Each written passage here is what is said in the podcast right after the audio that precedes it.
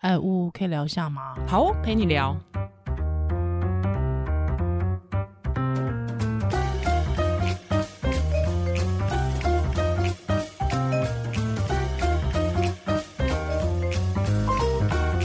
嗨，欢迎回到屋陪你聊。耶，yeah, 我是宜朗，我是乌，今天又是远距录音，没错。哎，乌设备已经升级了，有有有有听到你的回音比较小一点点。对对，对，但是呢，这个设备升级要感谢，是因为大家的这个支持跟爱护。对，就钱没有拿去喝咖啡。哎，那我们来公布一下姓名好了。真的吗？哎，人家会不会觉得很害羞？不会吧？好，来来好来，呃，第一个是 S，他觉得听节目很舒压，然后觉得平常觉得习以为常，但是应该要生气的议题。就是谢谢乌根，谢谢宜兰，是哇，谢谢你。然后第二个是董樱桃，嘿，樱桃，哎，我很喜欢吃樱桃，樱桃真的是我最喜欢吃的水果。哦，真的吗？嗯，有这么喜欢？可是樱桃贵耶。不是，就是等病人会不会送我先生？然后不行这样子啦，是不是应该喂要通过气你？这个早就已经这个文化一直一直在被人家那个好不好？还好啊，就是表达感谢啊，里面没有放钱哦。好好好，对啦对啦，没错啦，好不好？对啊，所以病人还是可以继续送给这个呜呜的先生。这很烦哎、欸，烦死了。然后他说，董樱桃他说。就是朋友分享儿科医师那集之后，戴能英打开宜兰跟乌的节目，觉得很开心，然后追他追韩剧，然后后来他选择我们，然后把韩剧摆在一边，这么感人，对啊，这么感人哇！哎，你依然你有在看韩剧吗？我一下没什么时间看韩剧，但是因为最近听说那个我的蓝调时光很哦，对对对，我也是听那个，对对，对，听说那个，嗯，对，所以我可能。可能之后再花个时间，如果小孩在半夜不睡觉，就来看一下。好，再来，再来，再来，还有一些黄国黄国伦，他说咖啡跟盐酥鸡请都请哦，谢谢国伦，我愿意为你 为你。没有啦，黄国伦其实是我以前跑马拉松的朋友啦。哎、欸，真的、哦，国伦，谢谢你 对。对，然后他自己也是二宝爸，所以我有时候会问他一些就是关于育儿的经验。嗯，就是然后育儿的心情这样子，是是是，哎、欸，我们也可以找国伦来吐苦水啊，对，然后分享跑马拉松的经验这样子，是可以可以，嗯，然后接下来是轩杰张轩杰，他说这么棒的节目一定要大力赞助一波，然后他希望我可以继续推坑更多产前或是产后的妈妈，适当接触肌力训练，提升身体素质，有更好的体力陪伴孩子长大。赞！哎、欸，我们节目还没有聊过这个议题嘛？还没。其实我，其实我的是我的本业，但是好像还没有。对呀、啊，是我们 hold 住 the end day 啦，好不好？我们之后再来慢慢慢慢的聊，之后慢慢聊，因为聊很多，然后再来是弹性夫妇，是弹性夫妇，很酷哎、欸，很酷的名字。哎、欸，可是我真的觉得弹性非常重要。是。是，就是不管是结婚，或是育儿，或是面对很多事情，嗯、就是你要让自己很有弹性，因为弹性就是表示说你有界限，但是你又不是那么僵化。嗯，对。哎、欸，我我哎，我觉得我们很像那个说文解字，就是帮人家分析名词的师傅哦，师傅哦。但是基本上弹性可不可以是指说器官很有弹性？皮肤很有弹性可以啦。对啊，皮肤很有弹性。器官器官，我是觉得肚皮 很有弹性。对，阴道可不可以很有弹性？呃，可以，可以。他说：“感谢你们省了跟朋友、家人科普的时间，讲话可以直接核心里面讨论。嗯、然后有时候就是还在非在科普阶段就发生冲突。哦，我觉得我懂他的意思，嗯、因为他就是靠第三方嘛。”是，就是有时候你找第三方来就可以撇开情绪，跟那种上对下，或是哦，你就比较厉害的那种心情。然后他觉得可以借我们，然后去去沟通，他觉得很谢谢我们。好，哎、然后再来是李李慧文，慧文，他说他很期待缺一师的下集。已经上了啦，已经上了。对啊，那是之前啊，对啊，对对。我我缺一丝超好听的，我真心的觉得缺一丝超级好。对，就是真的是很，嗯、真的很喜欢缺医师。那个那叫什么？后劲很强。对对，而且我跟你讲，大家还要可以继续期待，因为缺一丝还有还有一集，还有一集只有下集。没错，没错，对，而且不排除也会请他太太来。耶耶！是直接就是可以破他梗吗？对，不是，就大家可以大家可以交叉比对，看看有没有人说谎，是不是？对对对对，当一下柯南。对啊，真的有那么优质吗？来看看。对我，我是觉得可能，嗯，我不知道。啊，对，好了。然后我要跟听听众朋友道歉一件事情，就是那个，好像上上上上礼拜我们有讲那个我的，就是菁英妈妈要上想上班，我那很久嘞，温子，对，那很久。那天说要抽书，然后但是那天在节目里没有讲说，就是日期是什么时候到什么时候，但我们已经有抽出来了，对。然后其实我们在这边呼吁一下，哦、就是出版社确实可以可以业配我们，我们是可以推书 的。是的，是的，是的，对，哎，真的，真的这件事情，而且这件事情我们玩，就是因为我太忙了，没时间注意，之后我就注意到说，哎，怎么听友都一直写信来说要抽书，我就说，哎，温慈怎么办？就是我们还没有写截止日期耶，对，就完全忘记这件事，就很不专业啊，超级不专业。好啦，再给我们一次机会，我们之后还会有很多陆陆续续送书的机会，好不好？大家还是一样可以陆陆续续会推书等等的，对对对，还是可以引颈期盼呐，好不好？嗯，对，真的还是这次真的很抱歉，我们忘记说截止时间，下次好不好？谢谢大家，好，感谢哦，而且很多人都有写。很多人其实有写很多的信，或是要要请我们聊，比如说坐月子啊、喂母奶啊，或怀孕的议题。那其实，嗯、是流产之类的，对，但是我们就是、嗯、还是有时候要 follow 一下时事，就是最近有发生一件令很多女性同胞，然后有些男性也很愤慨的事情。是的，好，最近呢，这个是美国的最高法院推翻了哦，这个罗诉韦德案。对，那这个。这个呃，在六月二十四号的时候推翻了这个。那这个罗素韦德案呢，基本上啦哈，就是说宪法保障了妇女有堕胎的权利这件事情。嗯、对，所以其实这一件事情一曝光之后，哇塞，大家真的是觉得太惊人了哈。因为呢，其实，在过去五十年来，堕胎其实在全美其实都是合法的。对，嗯、那呃，现在这个最高法院它推翻了宪法，它。有保护了女性堕胎权这件事情，所以堕胎就会回到联邦的这个各州来自己做决定了。嗯、那我们知道，其实有一些州是保守州，嗯、比方说像是德州，在这个呃最高法院裁决的当天，他们竟然把这个州啊。呃，把这个呃，把那一天六月二十四号定为 V Day 胜利日，哎、嗯，你就知道他们的保守保守的人是非常。而且其实其实虽然他说堕胎合法，嗯、但是他们会用很多的方式去垫高。那个做人工流产的的门槛的门槛，就是说诊所要什么样的设备啊，然后可能甚至有些州很大，然后只有一间诊所啊，然后所有人会去那边抗议等等，他用各种手段去让你这件事情变得很麻烦，或是他就是缩短那个呃周数嘛，对不对？对对，那现在是变得完全不行，然后有些州甚至连性侵或是乱伦都不行。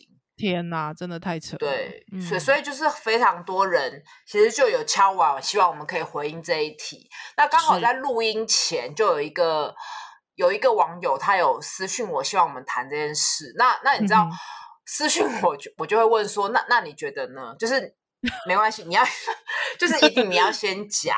对所以我来念一下他的对话，我觉得他写的非常好，嗯、而且我发现其实大家都很有想法，只是不敢说。是，那或是说，就是说，哎，好像比较有权威的人先说了，他就不敢说。所以我现在后来都采取一个策略，就是说，哎、嗯，那你有什么想法？我真的很想知道。好，他说呢，生产前，我觉得负责任的人应该努力让自己不要意外怀孕。如果意外的怀孕，也要很勇敢的养他。会需要堕胎的人很不应该扼杀了一条生命。他说这是他生产前的看法，所以他现在已经是一个妈妈了哈、嗯嗯。对对。但是他生产之后呢？他说了，他说我自己当了妈妈，也带了宝宝，深深的感受到每个孩子出生后都应该受到完善的照顾。如果生在混乱的家庭，他一定不想被生下来。如果妈妈没办法给他好的生活，堕胎也是一个负责任的表现。他也思考说：“他说，如果堕胎是扼杀宝宝的生命，那硬生下来呢？那是不是又扼杀了妈妈跟宝宝的生的生活品质，甚至可能会影响到未来的一生呢？”他说：“生下宝宝是因为爱他吗？那难道如果是一基于爱他，难道选择不生下来就一定是不爱他吗？会不会其实这是反而是另外一种保护呢？”生命应该在被祝福跟照顾，而不是让他在混乱中不快乐的长大。所以我支持堕胎。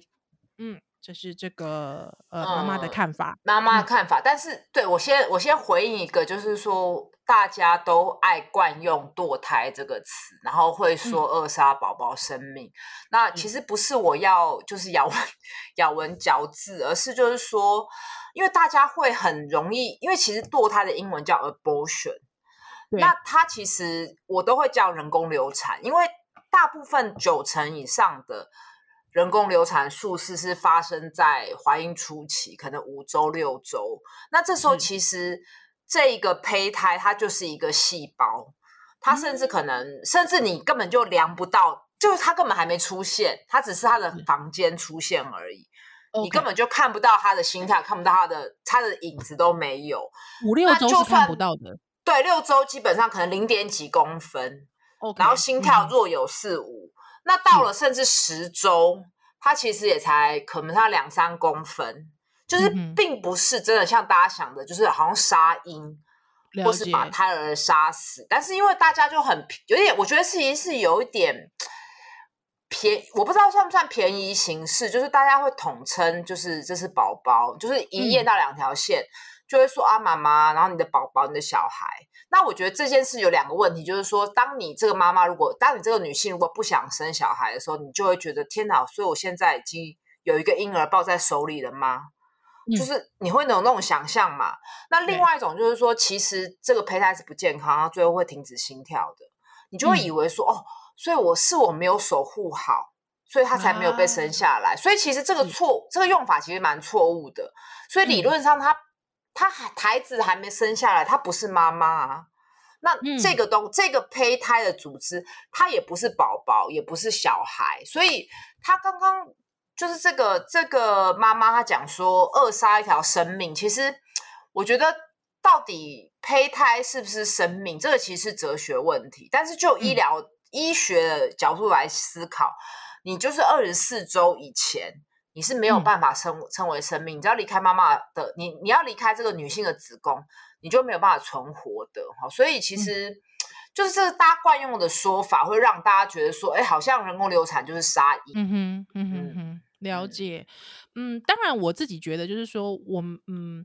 就是说，因为比方说期待一个生命，那期待自己的身份的转换这件事情，当然是值得开心的。但是就是变成是说，如果说我们外界又呃在称呼这件事情上面赋予太多的意义的时候，我觉得反而会给当事。人，特别是女性本人哦，就是很多很多的压力。就刚才你讲的、嗯，对，所以其实像比方有时候我跟乌乌讨论这个问题的时候，有时候我用词也不是很精确，就会讲到说这个是，就是说，哎，这是不是杀婴啊？或者是说 流产是不是杀宝宝？他都会说 no no no no no，你要讲的是胚胎。对，对哦，哎，那那个细胞很小一个，是不是几公分？呃、就五周五。呃，六周不到一公分嘛，七周是一公分，嗯、我们就是周数加六，了解。所以十哎七不是周数，我怎么就忽然打结了？七周 就是七周就是一公分哦，然后一周加一公分，所以八周就两公分。嗯哼哼哼，九周就三公分。那我有个问题，就是说，比方说吃，我可以透过用吃药的方式。好，让自己流产，大概大概在几周以内完成？大概七周以前，七周以前，呵呵呵，对，可以用吃药的方式。那七周以后嘞？七周以后就是手术把它吸掉。OK，那哎、欸，我听说我听说有人讲说什么，我进去把它夹碎拿出来，这种那个感觉大周数的。OK，那这样的话是不是那个在心中都会觉得说，哇，那就是一个成型的人体，害之后你把它夹碎、嗯、拿出来？不过大部分这个状况其实都是，比如说染色体异常，是唐氏症啊，或是头骨没有发育.就是很严重的异常。就是我觉得这个整件案子的，就是整整件事情，或是人工流产这件事情，我觉得就是没有平衡报道，所以大家会一直把它讲说是那样子很夸张的状况。可是大部分其实九成以上是还没有成型的细胞，那真的成型的绝大部分其实是你后面产检做一做就有异常嘛。那有些人就会选择不要生下来，但这个当然有人生下来，这个就是开放性的。嗯，或是说也有很多，就是说，或许就是说，他可能在这个时候，有时候婚姻破裂或等等的，那、嗯、或是怎么样的，但是就是其实是少数，所以并不是说所有的都是什么绞碎什么之类的。那不过其实以上都是十二周啦。嗯，我有看过，其实在美国大部分其实他们有，他们好像有去做一些纪录片哦。我觉得是其实真的会去选择流产的，很多人就会讲说，一定就是那种没有想清楚让自己怀孕的那种新手新手的这个妈妈哦。有一些人会这样讲，但其实不是哦。其实就会发现，其实美国在堕胎其实很多，其实他已经原本有已经有孩子了。那其实大家知道，呃、对对对，对，那其实大家知道说，美国的生生活环境其实是呃，就是他们的税很。就是税可能也比一般人高，他们的生活的这个一般的物价也很高，所以其实很多人其实是基于他们没有办法养孩子，养不起孩子而去做这样的选择，嗯嗯、所以其实大家都会觉得说啊，你一定是心中很残忍啊，或者是一定不知道小孩多可爱。哦、其实这个想象是错误的，非常错误哎！我觉得没有什么是真的很残忍的，我觉得这个也很夸张。然后大部分我在门诊确实有一半是婚内的，然后可能年纪、嗯。就介于宜兰跟我之间，OK，就是就是很多其实是生两个了，对对，我那个，然后又会觉得自己侥幸，觉得自己不会怀孕，或是避孕失败。嗯。嗯、这个我们等一下来讲，避孕不是百分之百。啊、那她怀孕了，她其实有，她其实有一点想生，但是又觉得养不起，然后会觉得也有，我跟你讲，也有一部分是她怀孕的经验很差，可能血压高，或是非常不舒服。哦非常吐，然后工作都被影响，然后都睡不着。嗯嗯嗯，所以他后来就是想清楚之后，就决定不要，就是决定放弃。那那种当然，其实我最后就是会请那个先生去找缺医师，你就去结扎吧，拜托。对对对，对啊，没错没错。对，那这种其实这个是一半占一半，但是我觉得媒体这种 case 它不会报，他就是报那种好像他以为是那种随便，可是其实大部分不是，而且。很多我觉得，就是他其实都已经想过，然后很挣扎。那他就是忘记避孕或是避孕失败，那并不是说什么很残忍、很随便。因为这些人其实他他还是很想生小孩，只是他觉得他没有准备好。或是他现在的状况不适合他的环境，或是他觉得另外那个人不适合，所以我觉得这个样貌应该被多元呈现。嗯、但是很可惜，就是这些人不会出来讲啊，因为出来会被谴责啊。而且其实我跟乌曾经讨论过，就是说，老实说，我们现在想象中就是那种杀 宝宝哈，就是那一定就是宝宝已经非常，就是说肚子里的那个胚胎已经周数很很久了。其实大部分。嗯嗯大部分，因为我们都知道，其实你要让一个一个生命寄生在你的身体这么久，其实你要经历非常多的事情，欸，诶，不是啊，或者是等等之类的。还是说你要 挺着一个大肚子。说实在的，老实说，有那种刻意要去杀杀那个肚子里的婴儿，这种真的是太低太低，非常非常少。因为因为你的风险是你自己。对，而且你是自己要去承担，你包括你的肚子要变超级大的状态。对，所以那种大周数几乎很少，然后非常不可能。然后，但我不知道为什么这件事情哈，就是大家都会把它扭曲。像我刚刚就在查嘛，然后我们就我就看到欧阳靖，大家应该也知道哈，嗯、他有分享他在生这个小孩之前，他有怀孕，然后就他本来很不想要，就后来心跳就停止的案例。就他有把自己的心路历程剖析，嗯、然后我就发现下面的网友竟然有写说什么哦，这些拿掉的小孩的器官就会被拿去贩卖做器官移植。啊，就完全是错假的资讯啊！我觉得不知道为什么这件事情大家就是很喜欢扭曲。嗯，其实真的就是九周，嗯、大部分都是十二周以前，那就那个就是真的只是一个细胞很小的胚胎。然后、嗯、我觉得再来第二个迷思就是大家都会觉得非常伤身体，你以后一定会不孕。哦，对对、哦、对，对，有人说什么什么堕胎完还是一样要坐月子，你有听过这个吗？有，当然听过。对啊，那到底呢？其实，如果是十二周以前，或甚至你是吃药的，你的出血的量其实就是跟月经差不多，搞不好出血量还比你的月经少。是，然后因为你胚胎很小嘛，所以你子宫没有变大，肚子没有变大，关节没有被影响，然后血压、荷尔蒙等等，其实我觉得结束之后就有点像月经，那可能顶多疼痛程度比较高。那这些药物代谢掉之后，就不会有什么后遗症。是，对，所以基基本上根本就不可能不孕。哦，那我觉得这也是一个很很大的迷思，就是说不知道为什么，其实很多医师也会跟病人说，哦，你流产之后就容易不孕啊，或者是说，呃，你不管做手术，对对对，那我觉得这都是非常错误的卫教，因为其实统计上就是没有。那你这样跟这些这些人讲，他就以为说，哈，那这样子我是不是不用避孕了？嗯然后就又又怀孕了。哦 no。Oh, no. 对，所以我觉得这都是非常错误的卫教。其实手术现在的技术都很成熟。那我在这边跟听众朋友讲，就是说，你人工流产的手术跟胚胎停止心跳的手术是一模一样。所以我们就是轻轻的把这些组织吸出来，Okay. 就是不太可能像以前那样很用力的去破坏子宫内膜。所以很多人他其实你，我就会一直提醒你，你这次手术完，你如果还没有。准备要怀孕，你一定要避孕，不然你真的确实是马上就又会怀孕。所以对那些就是很快要怀孕的人，我确实也会有点生气。可是如果是别人别的医师跟他说：“哎，你这个不容易怀孕啦。”然后他他就又怀孕了，哎，那你要？他可能就觉得，对他可能又觉得说啊，反正我就不用避孕，反正我很难怀孕。哎，对，又来，那那要怪谁呢？是是，我觉得没有人应该被责怪。是。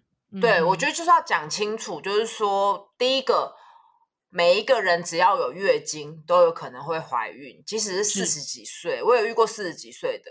再来就是避孕不是百分之百。嗯，哎，我超多的，我有一个妈妈，她第一胎是做那个试管才怀孕，结果第二胎吃避孕药就又怀孕了啊。那后来她也是生下来，她也是生下来，因为她本来就想生两个，嗯、小孩现在都五岁啦，也很健康。然后也有很多就是保险套破掉啊，或是等等的，就是避孕本来就不是百分之百，所以一定要避孕嘛。那对对对，对于不要没有避孕或是避孕失败的人，他真的意外怀孕，我觉得你要给他有退路，也要有选择嘛。是，那我觉得你就不用再去指责他，我觉得指责没有用，因为你指责你只是好像觉得自己啊怎样，你很了不起，是不是？嗯，对啊，嗯嗯，了解。我觉得人工流产术式，为什么我会一直很想要把术式说清楚？那好像大家会觉得我把它讲的很简单，其实不是，因为你不讲清楚，就有很多乱七八糟的言论出来嘛。什么什么器官捐赠，嗯、觉得这太夸张了，真的是很反科学。那其实就是不是嘛？对，嗯嗯嗯。然后，然后我觉得看完这些事情，我就觉得性教育真的很重要，因为关于避孕有太多太多迷思，我们觉得这个一定要在。就是等要开一起再好好聊。对啊，因为像比方保险套外面还会特别有一栏有有一行字叫做“这个不含杀精成分”，好不好？大家不要以为说 戴了还可以顺便杀精，好不好？各位，对。就是有一些很错误的，即便是避孕，也有很多错误的避孕观念。超多，我们下次来超多，对对对。房房间真的是，大大家真的是无所不用其极。好，不是，我觉得是因为是因为都不讲清楚嘛。嗯嗯嗯嗯，对，然后。然后我今天也有问我很多男性的朋友，就是说关于这个件事的想象。那其中就有一个朋友跟我说，他刚跟他女朋友在一起的时候，就是发生性行为前，他女朋友就跟他说：“哎，如果怀孕他没有要生哦，我会去拿掉哦，嗯、请你避孕。嗯”我觉得这是很正确的态度。哎，对对，确实是。嗯，而且我觉得女性应该也是呃有这个责任的一份子，所以基本上啊一起，我觉得。对，就是因为我觉得我们在我们文化里面，女生好像在那个 moment 有点难说不，对不对？就会觉得好像嗯，嗯，好像就会被半推半就。我觉得这件事会变成说，早一点的时候他不敢讲，讲了好像变自己很主动。嗯、对，但是当下 裤子脱下来，又会觉得说，好像现在这样煞风景，是不是不应该得罪对方？然后就变成最后什么都没有。没带保险套，也没吃药，也没什么，就都没有，好惨，就是在赌，就在赌运气啊。嗯嗯嗯嗯，对，所以我觉得这件事就是应该要先谈嘛。所以我觉得，哎，我朋友的女，我朋友的她是前女友，蛮蛮厉害的哦。然后结果反正他们就都没有怀孕。然后我今天我就趁机跟我朋友小雨大意说，你看你如果那时候跟那个女生怀孕了，嗯，你现在你你是不是就是你会生下来吗？你有没有想过这个问题？那你就跟他一起耶，你就遇不到你现在老婆了。你不觉得你人生都变了吗？嗯、那你是不是觉得避孕很重要？真的呢，就被我说教一顿。我我问他事情，就我说教一顿。我的意思就是说，我觉得我我一直觉得，其实情侣交往就要先讨论这件事情。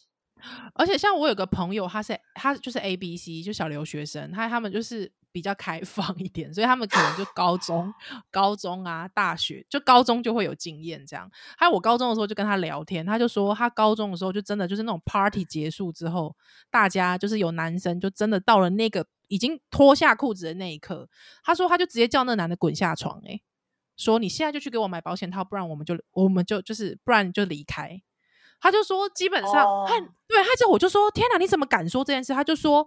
这当然要说啊，不然干嘛啊？你要你要就是你你自己也有责任就对了。他我其实蛮惊吓的，嗯、就是觉得哎、嗯，他已经到了这种观念了，所以我就跟他讲说，那你不怕说对方觉得很煞风景什么的嘛？他就说不会啊，因为他那时候在兴头上，他他跑也跑出去买。对，呃，哎，我觉得，所以其实他们，因为你刚刚讲到罗素韦德案是一九七几年嘛，然后是大家会觉得这个案子通过之后。流产率一定更高，结果没有，反而是下降。嗯、那其实是因为一九七零年开始，美国女性主第一波女性主义开始，就是男女越来越平权，嗯、就是女生也可以发表自己的意见，嗯、有自己的看法，然后地位越来越高，所以其实人工流产几率是降低的，下降。嗯，对。对，那台湾其实也是啊。因为因为也有一个说法，就会说什么现在性开放，所以人工流产几率越来越高。其实没有，没有，没有，嗯、是。哎、嗯，不过呜，因为其实有听友他们很想知道说，哎，那如果美国的这个被推翻了，被最高法院推翻，罗诉韦德案被推翻了，那你觉得呢？台湾，你觉得台湾会不会被影响到？对，因为毕竟台湾好像什么事都跟在美国屁股后面。学美国会这样，学人精。呃，会觉得美国就是比较好嘛，就是、嗯、就是有些人他虽然觉得中国他是中国人，但是他还是要当美国人嘛。烦呢、欸，烦。呃，我我会觉得其实不太可能，因为台湾其实还是放在一个优生学的脉络，嗯、就是因为我们叫优生保健法嘛。对，对就是说你如果好了，你不想养，你也不要生啦。嗯，然后或者是说，我最近有看到一个地狱梗，就是说，其实我们已经很习惯，就是说人工流产，因为以前会选性别嘛。对，好可怕哦，这真的是很，很可怕，超超地狱的。其实选性别这件事不会演，就是还是有啊。但我知道这样讲就会很多人生气，说大家现在都想生女儿什么的，不是，是因为大家就是想生女儿才敢说出来。是这件事，而且我就是，而而且这个事情拿统计出来就知道啊，台湾的性别比到现在还是很悬殊啊。哦，你也知道，这个台湾性别比之前就被人家说奇怪了，整个亚洲台湾性别比最悬殊啊。那你说这个中间没有人去做，我不相信啦。对啊，对不对？是是这样。哪有可能？那通常都一定是越来越接近，越来越因为在自然的几率之下，当然是越来越接近啦。拜托，台湾的性别比差非常的多，大家可以去查之前的新闻，多到夸张哎。嗯，对啊。对，所以有这件事情，所以台湾是比较不会。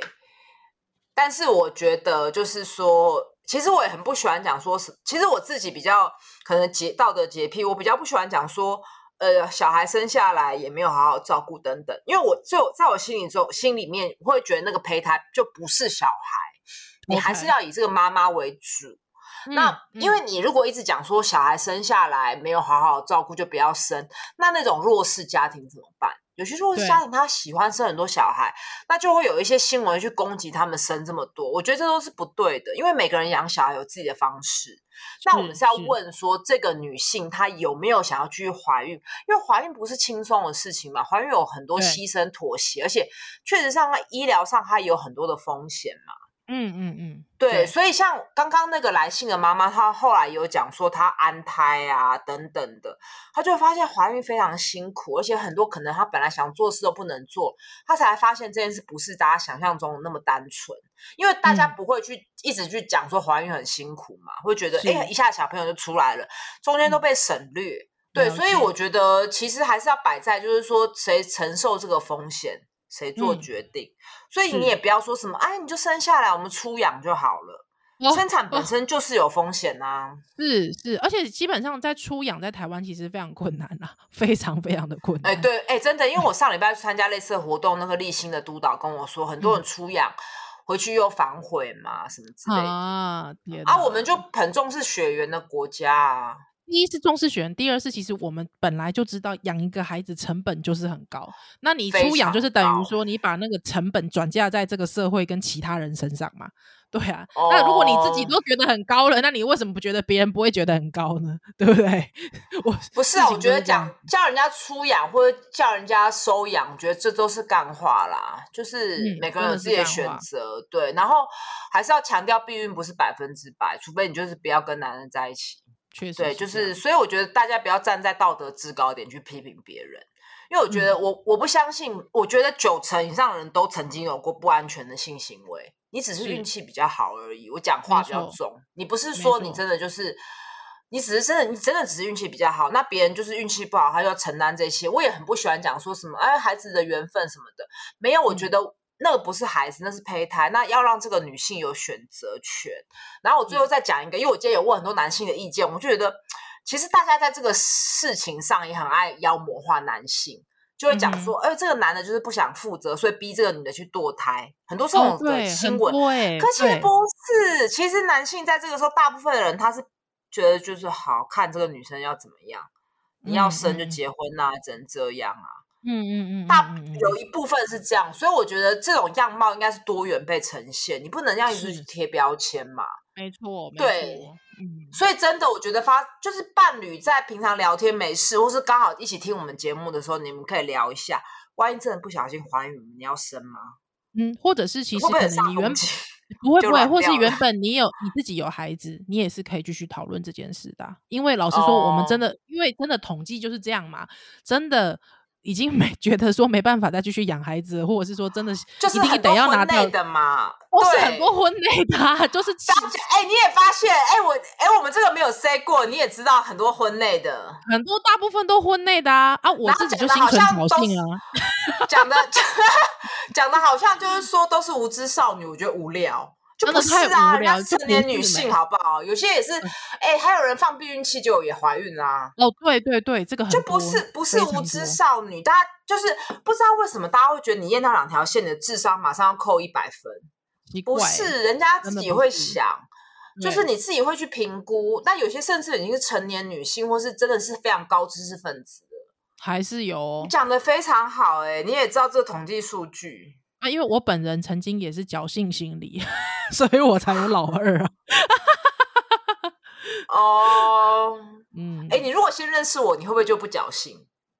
会不会不侥幸哦？嗯，还是会？应该是我就不敢告诉你，害你们下次看到我的时候，我就莫名其妙抱了另外一个孩子出来。哎、欸，可是我觉得那是因为第二个你觉得还可以，对，第三个可能就没办法。你现在还敢侥幸？我不敢了，我真的不敢了，真的不要侥，我真的奉劝听众朋友，真的不要侥幸，其实就去结扎就好了，真的真的结扎，对，去找薛医师就好了，对对对对，或是放避孕器也是可以，嗯哼，对，就是很多选择，我们之后真的要好好聊一下避孕，因为避孕真的很多迷失，对，是。我我觉得就是先讲避孕，然后因为我觉得我这边还是要为自己辩解，因为大家会觉得说，哎，这医师是很不尊重生命？我觉得尊重生命有很多形式，就是我觉得我对小孩很好啊，就是我觉得我希望让这个世界更好，留一个更好世界给这个小孩。所以，我真的觉得我是很爱小孩的，而而不是说我要让所有女生，不管你要不要，不管你是被性侵或是不小心的，你都一定要生下来，这就不是爱小孩啊。嗯，完全是这样。而且，其实就是尊重生命的态度，不是只是把他生下来而已，还包括就是对他的成长有所负责嘛，对不对？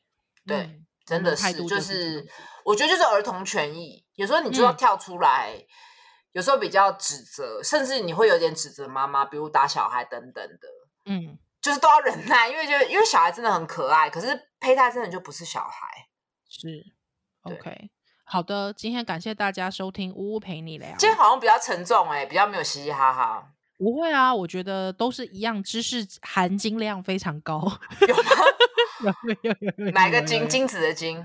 不要随便再来金子啦，要避孕的啦，不要再来金子了。好啦，谢谢大家今天的收听。